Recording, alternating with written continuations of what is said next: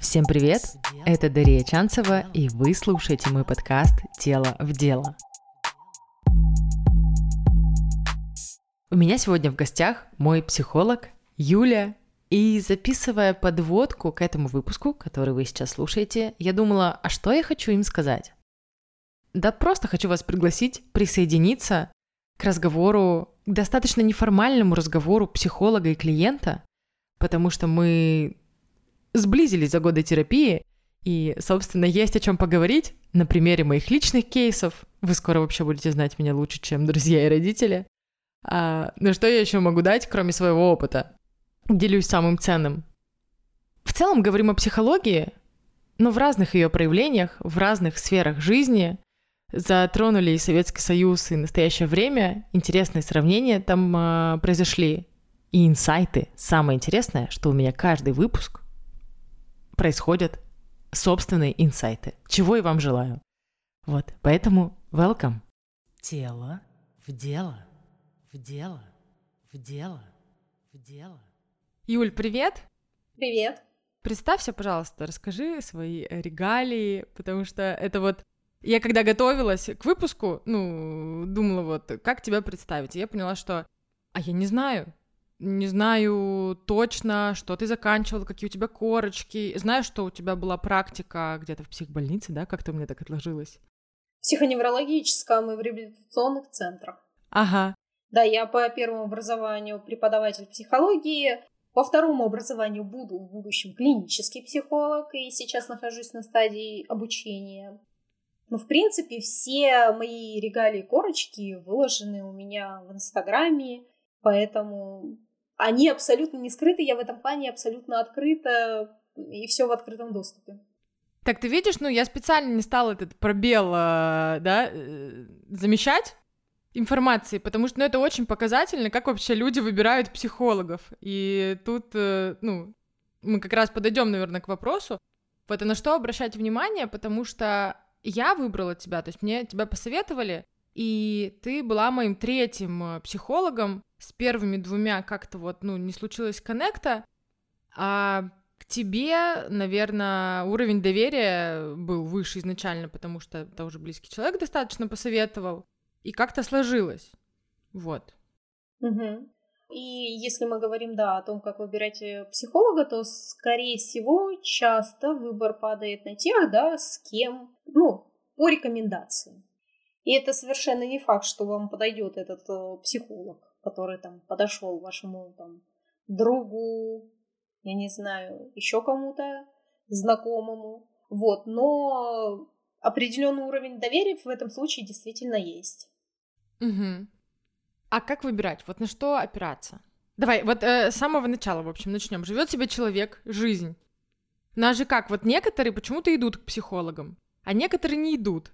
И здесь, наверное, разговаривать интересно будет в контексте возможно, там наших с тобой взаимоотношений и на моем примере, да, я к тебе пришла, когда мне было, ну, уже прям очень херово. Я вообще думала, что у меня пограничка, у меня были очень сложные отношения, отношения с молодым человеком, с этим миром, с самой собой, и меня кидало из стороны в сторону, и у меня не было вопроса, чтобы не пойти, то есть я понимаю, что в моем случае я сама себе не создавала барьеры, то есть у меня не было никаких установок, что психологом ходить плохо, или там я стану какой-то не такой, если я пойду к психологу. У меня просто не было ресурсов, наверное, в плане... Не было рядом человека, который бы меня направил раньше, или не было ситуаций настолько вот э, критичных, чтобы я начала искать сама. И вот это как раз-таки случилось, да, вот эта ситуация критичная, и я тебя нашла. Это не только с тобой случается. Дело в том, что большинство людей попадают к психологу только тогда, когда у них либо все плохо, есть, конечно, та категория людей, для которых психология это некоторое такое интеллектуальное развлечение.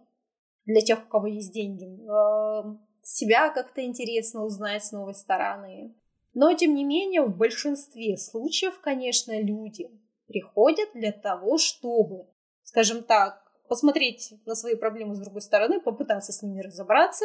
И, как правило, любая консультация начинается с того, а что вы уже делали, да, как вы себе помогали, и там на самом деле человек тебе выкатывает огромный список того, чем он уже пытался решить свою проблему и что у него не сработало. Угу. Ну, то есть нет хорошей жизни. А мы можем сказать, что нет хорошей жизни, это вот в России такая тенденция, такой паттерн поведения, потому что есть, ну, некоторое отношение к психологии негативное из-за прошлых э, там, исторических событий, скажем так. Да нет, ситуация на самом деле сейчас э, и в Соединенных Штатах, и в Европе, если мы будем брать, она такая... Но там больше действительно не от хорошей жизни, потому что давайте э, вспомним то, что там психолог, он обучается, проходит специализации, подает свои документы там в реестр специальный, да, и потом он себе сидит тихонько в кабинетике, и к нему, в общем, огромная очередь, потому что у них психотерапию оплачивает страховая компания. То есть это платная медицинская страховка, и туда входит порядка 60 сессий. Поэтому, в принципе, э, там люди тоже приходят не от хорошей жизни, да, как правило, вот с какими-то проблемами, и все это оплачивается страховой. У нас человек платит из собственного кармана. А, да ладно. Это интересно для меня, потому что у меня было убеждение, что вот в России все очень туго, именно, да, с, с самим восприятием этой сферы. Ну, типа, как будто бы ты какой-то больной. Это было раньше, сейчас это видоизменяется, слава богу, к лучшему. Сейчас активно популяризируется психология, да. просто потому что сейчас и много блогеров, да, и она на слуху, есть специальные журналы, очень много книг самопомощи, Потом у каждого второго блогера обязательно какое-нибудь расстройство личности есть в анамнезе, понимаешь? Поэтому... И это, в общем, неплохо.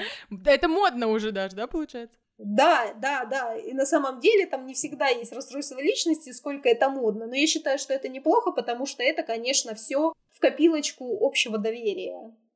Подожди, вот давай э, закончим теперь с Европой и Америкой, потому что опять же, да, казалось, что там у них это вообще норма вещей. Вот ты нормальный человек, если ты ходишь и думаешь, ну там, рефлексируешь об психотерапевта, там, рассматриваешь себя в это зеркало психотерапии, находишь какие-то свои...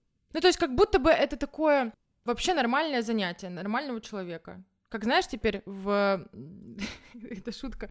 Как она называется? На первом свидании, типа, надо спрашивать вообще, сколько у тебя часов терапии, и тест на адекватность проходить. То есть там вообще вот адекватность в норме? Нет, ну у них есть 60 часов оплаченных по страховой компании. Если нужно больше, то либо это очень сложно обоснуется для страховой компании, почему тебе должны выделить еще больше часов, либо уже платить из своего кармана. Но даже если мы говорим про 60 часов, это достаточно такое, ну, неплохо. Угу. Окей. Слушай, про психологию, вот ты интересно сказала про тенденцию, потому что у меня сестра, кто она, преподаватель, наверное, в детском саду, и она учится на логопеда, параллельно работает в детском саду, и сейчас а, она ведет детям лекции, наверное, да, или уроки mm-hmm. про эмоции. Вот и я вспомнила. И она мне рассказывает, как она объясняет им, какая эмоция за что отвечает, какая из чего рождается. И я думаю, господи, это же ну, типа, это так необходимо. Вот это тот ликбез, который некоторые люди делают в 30, блин. Да. А вот можно просто внедрить это в детском саду. И я прям что-то так посмотрела на вот эти частные сады по-другому. Мне кажется, что это очень круто. Ну, это прям важно. А я тебе объясню, потому что изначально эта работа была делегирована полностью родителям, потому что есть, да, там вот в психоанализе такой прекрасный термин, как контейнирование эмоций. То есть это когда родитель берет эмоцию ребенка и начинает ну, ему объяснять, что с ним происходит, как с этим быть, да, как-то ему сочувствует. Но родитель должен знать сам это изначально. Но родитель должен, конечно, в этом всем разбираться сам, а еще, в общем-то, не заваливаться в свои паттерны поведения, да, что если у меня ребенок плачет, кричит, с чем-то не справляется, да, что это не цепляет там собственное убеждение о том, что ты плохой родитель, если у тебя ребенок, например, плачет и орет в общественном месте, что сейчас э, ты утонешь просто в собственном стыде, например. Угу. Понимаешь же, что родители не всегда правильно реагируют не потому, что они плохие родители, а потому что... Непроработанные. Ну нет, давай просто будем говорить, что они же тоже люди. И об этом каждому ребенку, наверное, ну, уже повзрослевшему хорошо бы помнить. Что они жили в свое время, и там это все было не на слуху. Они не знали, и, собственно, как правило, там, если разбираться, то там у родителей детство еще куда более сложное, что обнять и плакать. Ну да, я поэтому и сказала про исторический контекст, потому что, ну, у меня абсолютно негативное отношение к Советскому Союзу, все, что там происходило, и к той форме коммуникации, меня, типа, ну, плохо сразу, вот физически ощущаю, у меня негодование. Вся вот эта история, когда э, мы сейчас разговариваем про честность, про осознанность, про конгруентность эмоций, да, и того, что ты транслируешь вообще, то, ну, чем занимались люди в Советском Союзе? Как будто бы совсем не про честность и не про откровенность, а чтобы выживанием. Почему же у них на самом деле, вот э, ты говоришь, что у тебя плохое отношение, да, и мы можем по-разному к этому историческому периоду относиться, но, как правило, у меня, по крайней мере, э, много людей в консультациях э, более старшего возрастного ценза, и они к этому относятся, вот к этой всей жизни, как к некоторой опоре. Потому что был очень развит э, коллективизм, потому что очень много вот какой-то групповой работы, каких-то капустников, э, выездов на картошку, вот, вот это все, когда они собирались вместе, за счет этого постоянно присутствовало какое-то вот ощущение поддержки. И, как правило, если... Что ты не один. Угу. Да, что если дома не хватало как раз вот этого понимания, поддержки, то можно было рассчитывать на то, что ты будешь настолько вплетен в какую-то деятельность с другими людьми, что это будет э, тебе помогать по жизни. Да, согласна, потому что мы это социальные животные, нам нужно комьюнити, своя стайка. Типа, всем нужны свои лебеди. Конечно. Сейчас индивидуализация, да, активная, и в ней тоже свои плюсы есть, но и много очень минусов. Почему я сказала, что есть определенная форма психологической поддержки, это называется развлечение для людей, у которых есть деньги, потому что очень мало взаимодействия вот этого поговорить откровенно, и люди решают просто этот вопрос на психологических тренингах потому что там будет это комьюнити, будет откровенные разговоры, да, и вот, вот это вот все. Ну, я в защиту современного времени скажу, что мне кажется, э, мы теперь просто комьюнити выбираем намного более осознанно. Ну, соглашусь. То есть, если тогда это прививалось в какой-то степени насильно, ты должен быть. Ты как бы странный, если ты сидишь дома и никуда не ходишь, не работаешь, не состоишь в каких-то там, что там было, комитеты, пионеры и вся вот эта вот братья. Конечно, но идет еще и другой минус, потому что сейчас, да, там работают всякие нейросети и так далее. Ты огружаешь себя людьми, схожими с тобой по убеждениям, схожими с тобой по пониманию жизни и так далее. И это неплохо, да, это вот, ну, какой-то общий... И плюс мы же не ограничиваемся только людьми здесь и сейчас вокруг нас.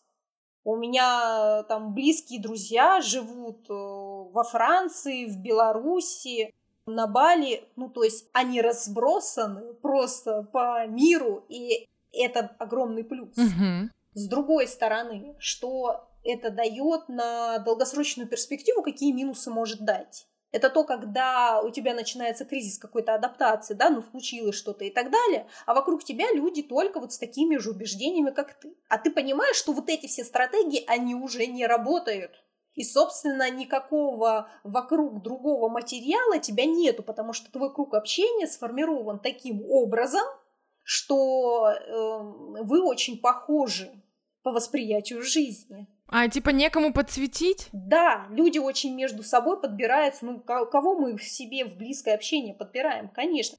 Нету плюс эм, вот этой социализации, когда ты проходишь какие-то конфликты, ты видишь очень много разных людей и прочего, да, и это случается только тогда, когда ты, например, приходишь в большой коллектив, и там, собственно, не ты подбирал людей, они все разные, ты понимаешь, что с ними как-то нужно коммуницировать и находить общий язык. И это дает некоторое, во-первых, расширение ну, и собственного представления о жизни, и такой тренинг навыков, как надходить к, к людям с разными особенностями, подход. А сейчас э, индивидуализация нас этого лишает. И, в принципе, я говорю, это неплохо, но с какой-то стороны, в общем-то, в этом тоже присутствуют определенные минусы. Согласна, да. Ну, вообще круто, когда баланс есть. Когда ты чувствуешь, где тебе нужно побыть одному, когда ты хочешь пойти развиваться в социум, потому что для меня, например, общество большое, это тоже была моя точка роста, потому что, ну, мы в терапии выяснили, для меня там это было огромным стрессом какое-то время. Я приходила, и там столько энергии тратилось, чтобы находиться в социуме, а Возможно, да, из-за этой индивидуализации, потому что у тебя там определенные уже установки сложены, ты каким-то образом привык взаимодействовать, а когда кто-то не так взаимодействует, как ты привык, ты думаешь, что на тебя нападает, вот это все. И в конце концов у тебя есть общее представление о жизни, как ты должен выглядеть, как тебя будут оценивать, на что обращать внимание, и ты, в общем-то, живешь в этом, и ты, естественно, а, с какими-то собственными ожиданиями идешь куда-то и эти ожидания накладываешь на тот круг, вот, в который ты попал, и сам себя этим же ранишь.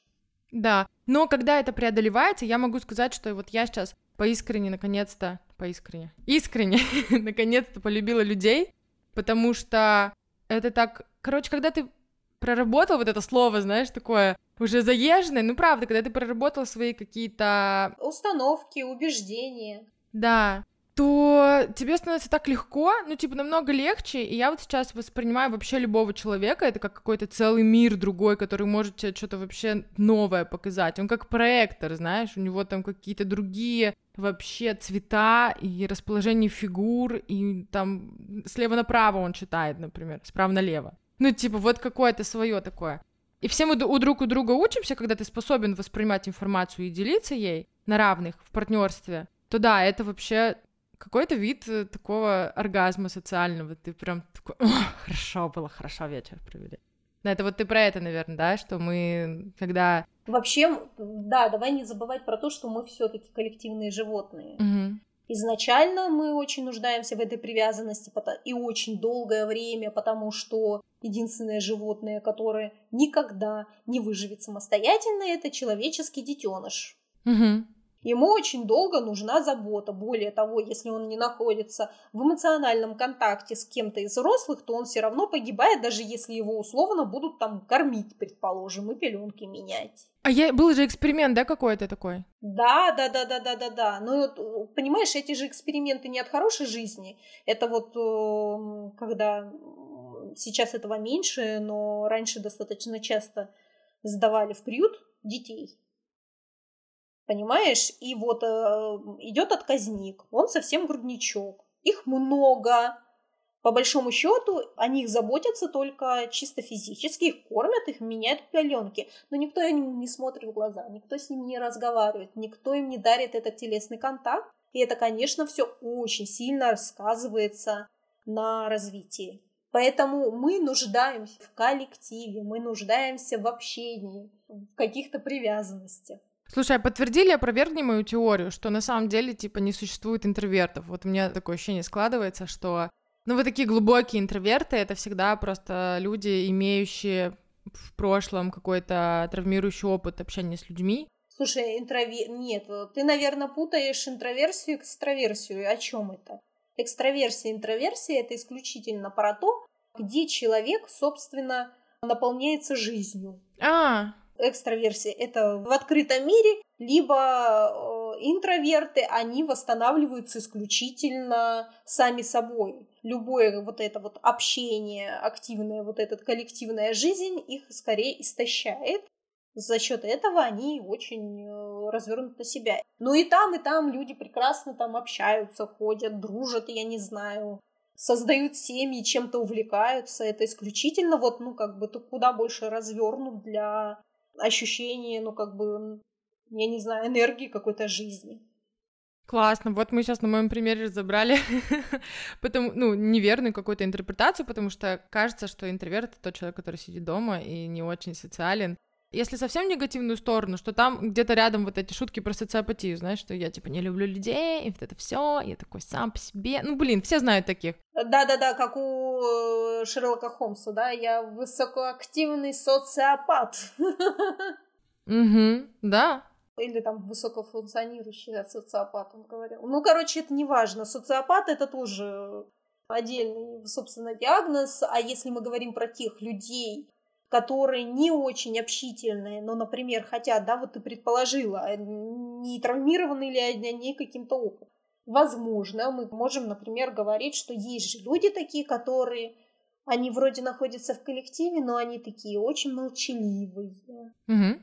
Но в себе. Застенчивые. И вот да, да, да, да, да. И там можем мы предположить, но на самом деле, э, если там разбираешься, это уже видно, у людей с социальной тревогой. Они вроде общаются э, и участвуют в этой социальной жизни, но как бы вот немножечко так в стороне и помалкивают. И это может быть действительно связано, говорю, не с интровертированностью, а исключительно с социальной тревогой. А что психолог делает, что не делает? Как он, ну как это происходит, взаимодействие? Что психолог делает, что не... Психолог не бежит за вас решать ваши проблемы. Психолог не может вам, конечно же, дать, например, ту поддержку, которую могут дать друзья из разряда «поспи у меня на кровати», если тебе идти некуда. Вот. Психолог не говорит вам, как поступать в той или иной ситуации. Все-таки там есть э, такое, ну, вообще предположение, что человек, который напротив тебя и который к тебе приходит, он не менее эрудированный, умный, интересный, чем ты, и, собственно, у него есть какой-то опыт, какое-то мировоззрение, и он сам может, в общем-то, когда увидит полную картину, да, ему подсвечит разные там его убеждения, установки, а, неработающие механизмы психики и так далее, он, в принципе, может в этом сориентироваться, а как ему поступить по-новому. Партнерство. Партнерство, да, это абсолютное партнерство. Угу. Ну, так же, как и в коучинге, основа э, является партнерство, когда вы разговариваете на равных, с уважением. Да, это же хорошая такая метафора, знаешь, двое плывущих лодки. У одного одно весло, у другого другого. И вот это всегда про то, что мы гребем в этой лодке вместе. Если один не гребет, значит, мы не доплывем до туда, докуда вам надо. То есть не получится полностью делегировать всю ответственность психологу мы будем крутиться на месте. А вот про инструменты ты сказала. Вот есть у нас любимая наша история с тобой. Про мои трансформации. В общем, попытаюсь коротко. Мне просто интересно, вот в каком моменте эти инструменты э, начинают появляться и ты хочешь рассказать, э, как это работает у тебя, я каждый раз, э, конечно, смеюсь. Нет, у меня вот до сих пор просто эта история про Сашу триггерит. Ну, типа, блин, сейчас я расскажу, подожди. я все про тебя расскажу. А, то есть, и ты, да, еще ты не забудь, чтобы это не вырезали. Да нет, ну можешь рассказать про это. Я же сейчас, когда ты мне набил, Юля, капец, я рыдаю, все плохо, горит, мне нужна срочно консультация. Я такая, угу, отложила телефон, пошла заниматься своими делами. Потому что я знаю ровно через пару часов, а, все хорошо, я разобралась, я подумала, т -т -т -т, мне не нужна консультация, все хорошо. Так, сейчас, вот э, смотри, давай, ну, короче, дальше я по выпуску пойду. Тело в дело в дело, в дело. По поводу ответственности психолога. Вот хотелось бы тут поговорить. Ее нет, да? Я так понимаю, никто не берет ответственность ни за что. Как? Почему же? Его нет ответственности. У психолога как раз есть ответственность. Но у него есть своя профессиональная ответственность. Не пользоваться клиентом в своих интересах.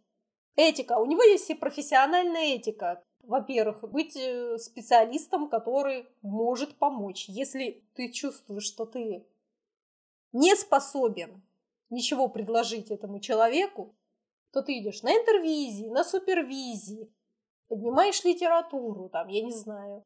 В конце концов делегируешь этого клиента кому-то другому, кто более компетентен именно в этой области. Ну вот смотри, ты сказала, что психолог не принимает решения за клиента, не предлагает решений, правильно? Ну вот по этике как? Понятное дело, давай проговорим просто какие-то базовые супер вещи. Не пользуется клиентом, не вступает с ними в личную связь, э, там особенно каких-то романтических отношений. У них э, честность, прозрачность, э, партнерство. Что еще можно добавить? Ну, собственно, самое важное ты сказала.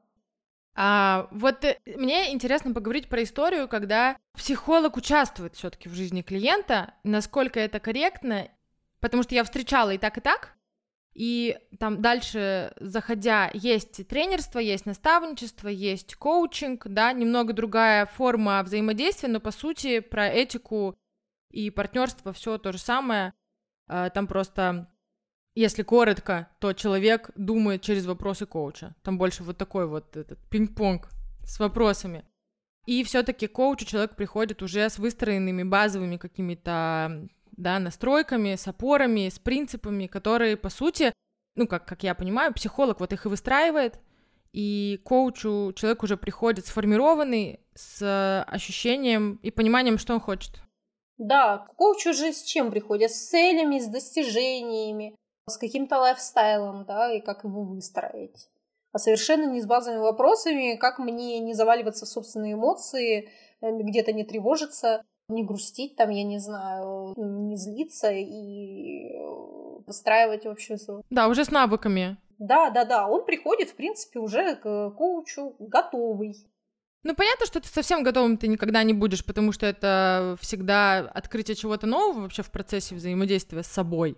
Но, опять же, это же вот эти ожидания, что если ты стремишься к чему-то новому, то ты обязательно пройдешь без тревог к этому всему. Такого не бывает что любая неизвестность, конечно же, тебя будет сваливать в тревогу. И ты либо умеешь с этой тревогой работать, либо не умеешь с этой тревогой работать внутри себя. Вот и все. Вот, вот, получается, психолог дает инструмент, как работать э, с тревогой, и дальше уже там в любом взаимодействии ты, заходя в новые какие-то сферы, узнаешь и себя тоже по-новому, и там уже на вот этих вот, да, на основе, на этом скелете, когда ты понимаешь, как э, работает твоя психика и как тебе справляться, ты уже там очень быстро просто в коучинге происходят какие-то моменты, тебе для осознания иногда нужна, ну, реально два дня. Вот сессия прошла, два дня ты посидел, покипел, и все, и ты понял, что тебе надо. Поэтому здесь формат такой, более живой. Естественно, что меня психология давно интересовала, я несколько лет назад еще с Юлей обсуждала, что, может быть, мне в психологе, но Юля мне сказала, что с твоим темпераментом тебе надо что-то побыстрее. Процессинг поярче. Нет, это не так прозвучало. Что ты меня компрометируешь? А как? Ты сказала, что я не высижу. На самом деле мы вы... Нет, мы выясняли, я тебе рассказывала, угу. с чем связана работа психолога на самом деле. И ты сказала, о не, мне такое не подходит. Ну, ну это же связано с темпераментом. Напрямую, мне кажется. Это связано, наверное, вот с, вообще с э, типажом личности и э, что ты хочешь от профессии, да, и с какими ценностями ты хочешь взаимодействовать в результате своей профессии. Я бы сказала, ну, наверное, так. Ну, короче, взращивать, вот и сюсюкаться, ну, как бы вот это все, это немножко не моя история, я такая более, наверное. Ну, не все психологи сюсюкаются, понимаешь? Я бы тоже не сказала, что я сюсюкаюсь. Нет, на самом деле ты сейчас, кстати, задела очень интересную такую тему, потому что есть э, такое понятие в психологии, как ограничивающее родительство, да, и предполагается, что ты вот тебе приходит клиент, он весь такой, как ребеночек, весь такой расклеенный, у него что-то там из базовых настроек недостроено, и ты с него, в общем, немножко донянчиваешь, и ему достраиваешь какие-то процессы. Потом он у тебя переходит в стадию подростка он уже начинает где-то с тобой спорить, конфликтовать, у вас начинают складываться другие взаимодействия. Так вот, это называется такое ограничивающее э, родительство в психологии. Но не все подходы в психологии предполагают, что это будет. Иногда полностью сразу же делегируется, ну извините, если вы не доплакали, не донянчились и так далее. А кто вам сказал, что будет легко?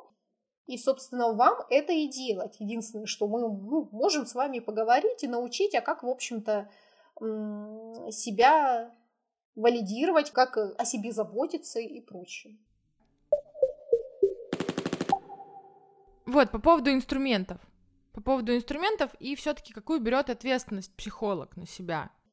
Интересный просто момент, когда я была в терапии уже, наверное, года полтора, и вот у меня были сложные отношения, а мы расставались, сходились, я, собственно, вот как раз из-за, из этих отношений пришла к Юле на терапию, и в какой-то момент очередной мы, это, как это называть? Вернись, я все прощу. Я летела, стремглав, просто за два дня э, в Тай улетела, значит, переехала, все, строить свою любовь. Но, а, как вы понимаете, вот когда оно все так шатается, там абсолютно нездоровые были взаимодействия, созависимость, ну и, и много каких-то еще препонов. И, в общем, мне было очень плохо. Я, естественно, была с Юлей на связи, у нас были сессии, я там рыдала, говорила, что все не так, все неправильно. То есть я понимала, что что-то не клеится, мне было очень плохо.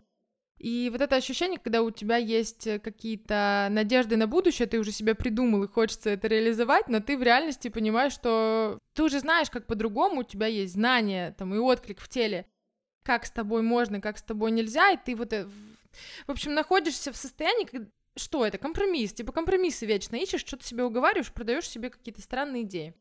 Ну, в общем, я там побыла. У нас с Юлей была терапия, и она ни разу мне не сказала прямым текстом, что со мной происходит. А, в итоге я сбежала оттуда. Ну, как? Я... ну подожди, вот это мои ощущения. Я... Юля? Ну да, подожди, да, да, я да. расскажу. Юля я... не сказала, бери манатки и сваливай оттуда. Да, да, Юля мне ничего не сказала, я сама потом уже у меня началась аллергия, астма, я уже предсмертное состояние, я просто уехала вообще в ночи, вот, улетела в другой город, и на этом э, все закончилось, слава богу. А потом уже через какие-то, знаете, типа, я не знаю, полгода, наверное, прошло, и мы с тобой переписывались, потому что, ну, и отношения, да, поменялись уже немного. я тебе писала что-то, ну, рефлексию какую-то, что вот я чувствую себя теперь тем молодым человеком, который очень много работал, и у меня теперь нет времени там на готовку, уборку и так далее, и я понимаю его состояние, когда он мне там говорил, что, ну, не знаю, давай разъедемся, мне надо поработать или еще что-то. В общем, я стала такая, суперпродуктивная. Юля мне так обидно написала, ну, в смысле, мне было обидно, Юля мне написала. Только жалко, что нет рядом такой Даши, которая бы готовила и убиралась, ну, знаешь, вот это все, да? И мне так стало обидно, что я как будто бы как обслуживающий персонал меня воспринимали. Ну, то есть в этом вот мне это казалось патриархат такой у нас там про заботу, любовь, ответственность, а я вот просто даю все, что могу. А оказалось, что я там... Так это же классно. Да. Подожди, а я там чувствовалась... Вот как раз-таки все конфликты, весь конфликт, который я тогда чувствовала, я чувствовала, что меня как личность не замечают. У меня есть какая-то роль определенная, и там он от меня требовал, ты должна это, ты должна то. А я пыталась объяснить, что, ну, милый, я не должна. И, в общем-то, в этом был конфликт, что, по сути, он меня воспринимал как обслуживающий персонал. У него такая была роль женщины, не конкретно меня. Но ты это мне прямым текстом сказала через полгода, вообще через шутку. Я тогда загрузилась и думаю, почему ты мне не рассказала? Почему ты мне тогда так вот прям не сказала? И, честно говоря... Так я тебе сказала, в принципе, то, как ты сказала о самой себе. То есть это не было что-то от меня. Это сначала прямым текстом прозвучало от тебя самой. Да, а я написала тебе это в контексте того, я говорю, смотри, у тебя нету Даши, которая бы тебе сейчас готовила, значит, еще стирала полы, мыла и так далее, что, собственно, ты не можешь быть в двух местах сразу. Но вот, вот эта чудо-женщина, которая и пироги печет, и карьеру делает, и выглядит как конфета с супругой попой, и детей воспитывает, и она вся такая интересная, увлеченная, понимаешь, это все басни в большинстве своем, просто потому что времени в сутках ограничено, ты не можешь быть в двух местах одновременно. И, естественно, если ты поворачиваешь свой взор как фонарик на что-то одно, то, естественно, что-то другое тут же автоматически находится в тени. И, естественно, мужчина, который очень много пашет, у него находится в тени что? У него в тени находятся, ну, как бы вот эти все бытовые вопросы, которые он хочет, чтобы, ну, собственно, они были закрыты. И если мы говорим про патриархальную модель, да, то она так и работает, да, что он знает, у меня тылы закрыты. Там все будет функционировать, и дети будут покормлены, я приду, а там чистая рубашечка и пирожок на столе. Угу. Получается, что женщина как будто бы, ну, реально, как, как такая просто обслуга, близкая к сердцу. Блин. А это смотря, смотря как к этому относиться, понимаешь? Потому что все-таки, если мы говорим про высокую ценность да, того человека, который создает уют, а есть женщины, которые очень любят создавать уют, заботиться. И они к этому относятся не как к обслуге, а относятся как к проявлению собственной любви. И они это готовы все делать. Им это все нравится. Прикольно. Получается, мы конкурировали просто с самого начала. Ну, как будто бы мне тоже нужна такая Даша, которая будет заниматься уютом. Да, и получилось просто, понимаешь, не встретились там какие-то люди, которые вот такие оба непроработанные, проблемные и так далее. Нет, это про то, что иногда люди встречаются, которым вообще в принципе от отношений нужно несколько разное. Угу. Слушай, ну это опять про знать себя, про вообще понимать свои реакции, знать, что для тебя важно. Конечно, потому что для одной женщины будет вот эта вся готовка уборка – это про некоторое обслуживание, да, и форму обслуживания, и унижение ее, значит, как личности. А для другой это будет проявление любви, заботы, уюта и вообще лучших качеств, которые в ней есть. И она это воспринимает через эту призму. И это очень важно и очень классно, когда рядом с ней человек, который тоже ценит ее, в общем-то, вот, ну, потому что она это все делает, и он видит, что оно, в общем-то, не само. И, собственно, это могут быть очень хорошие отношения. И совершенно могут быть плохие отношения, если она вот такая вся про уют, а он от нее хочет отношения на равных. Давай со мной обсуди там бизнес-стратегии какие-то и так далее. Ну что ты, э, господи, поговорить с тобой не о чем. Он у него стиральная машинка сломалась из разговоров на день. Понимаешь, и такие формы отношений тоже есть. И мы не говорим про то, что ну, люди вот откровенно могут друг к другу вот так вот не подходить э, из-за того, что они просто не понимают, что для них важно в отношениях, что они вкладывают в отношениях. Но, тем не менее, кстати, я могу сказать, что зачастую, да, бывает в терапии семейной пара может пройти через этот кризис и увидеть друг друга в собственных ценностях и принять в этом всем друг друга и понять, что, ну, так как оно устроено сейчас, это скорее плюс, а не минус. Но еще куча же установок условно, потому что, возвращаясь, откатываясь вообще прямо в детство и юношество, мне просто говорили родители, что ты должна, вот, замуж выйдешь, тогда, не знаю, что там было, а ты борщ готовить умеешь? Ну и вот это все тебе накручивается, накручивается, и ты потом такая выросла, львица, хочешь добиваться, у тебя амбиции, и думаешь, ой, я суп не сварила. А какая я? Какой, вот что я добьюсь, если я суп не сварила? И у тебя конфликт просто в голове. Но это про то, что сейчас ну, такое патриархальное общество, да, у нас э, в России, оно угу. до сих пор патриархальное. Несмотря на то, что, в общем, сейчас женщины активно сами воспитывают детей, сами зарабатывают, на машинах ездят, и ремонты делают, и гвозди прибивают, понимаешь? И с другой стороны, понимаешь, я тоже сейчас, как-то вот вчера ехали с сыном в машине, и он говорит, я не уверен, что я когда-то хочу сесть, значит, за руль. Говорит, это мой страшный сон, что я, говорит, еду врезать во все. И я вспомнила, как у нас пацаны в одиннадцатом классе уже ходили на вождение, а мы, значит, фарточки шили. Я говорю, Саня, говорю, никто нас не спрашивал, блин, а хотите... И в итоге у меня в семье было так, что это я была водитель.